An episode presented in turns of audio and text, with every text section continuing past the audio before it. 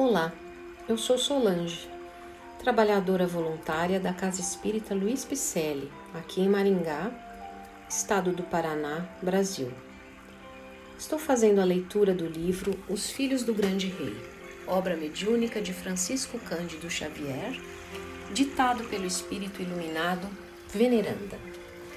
Lerei agora o capítulo 19, intitulado Esclarecimentos de Cipião.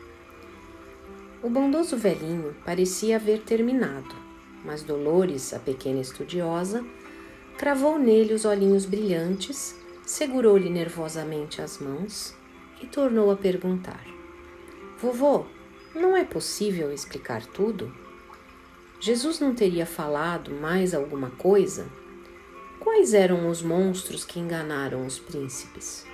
Quais são os juízes que vieram da parte do grande Senhor? O narrador sorriu, visivelmente satisfeito com a interrogação, e comentou: Não cheguei a saber se o Divino Mestre prestou esclarecimentos finais às criancinhas de Cafarnaum, mas de acordo com as informações que recebi, farei interpretação para vocês. E com voz pausada e firme explicou: O Rei de todos os reis, bom e altíssimo Senhor, é Deus, nosso Pai de infinita bondade. Os impérios resplandecentes são os sóis numerosos e os numerosos mundos que se equilibram na imensidade, dos quais podemos fazer ligeira ideia contemplando o firmamento iluminado. Os príncipes, necessitados de sabedoria e amor, são os homens e as mulheres da terra, herdeiros divinos da criação. Os conselheiros e cooperadores do poderoso Senhor são os espíritos sábios e benevolentes que nos auxiliam em nome dele em todos os caminhos da vida humana. A bendita escola construída para a educação dos príncipes é a terra em que habitamos. O vigoroso foco de luz junto do qual foi edificado o nosso educandário, é o sol que nos sustenta a vida física. A lâmpada suave e enorme é a lua. As árvores e as ervas, as flores e os frutos, bem como os animais de variadas espécies, são os auxiliares dos herdeiros felizes. Os rios e as estradas constituem as comunicações que o Pai nos concedeu a fim de aproximarmos uns dos outros. O lar confortável é a casa acolhedora que nos abriga do mundo. O uniforme ou roupa dos príncipes é o corpo carnal que varia de cor na Europa, na América, na Ásia e na África. Os conselheiros monstruosos que os aprendizes criaram para si mesmos chamam-se orgulho e vaidade, egoísmo e ambição, ciúme e discórdia.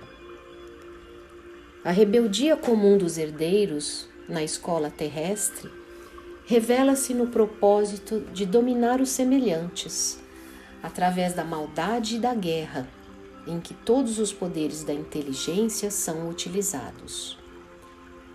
O primeiro juiz enviado por Deus é o sofrimento, que procura despertar a consciência adormecida. O segundo é a morte, que reconduz a alma às realidades do grande Senhor. A cegueira que impediu o retorno dos filhos aos braços amorosos do Pai é a treva do mal que se apodera do homem, destruindo-lhe a visão e o entendimento. O regresso aos uniformes tão caridosamente autorizados pelo Rei poderoso e bom, a fim de que os príncipes recomecem o aprendizado, é a lei divina da reencarnação, com a qual aprendemos, em contato com o sofrimento e com a morte, os sagrados princípios da fraternidade, da justiça, do amor, da concórdia, da paz e do perdão. Nossos podcasts são leituras de livros e mensagens ditadas por espíritos nobres e psicografadas por médiuns de renome, com base na doutrina espírita codificada por Allan Kardec, visando o melhor entendimento do cristianismo redivivo, que nos traz princípios reveladores e libertadores. Agradecemos a sua presença e esperamos que você tenha gostado. Fica aqui um convite para você nos encontrar pessoalmente. Basta acessar nosso site celp.org.br, onde constam nossas atividades presenciais, endereços e telefones. Receba nosso abraço e muito obrigada pela companhia.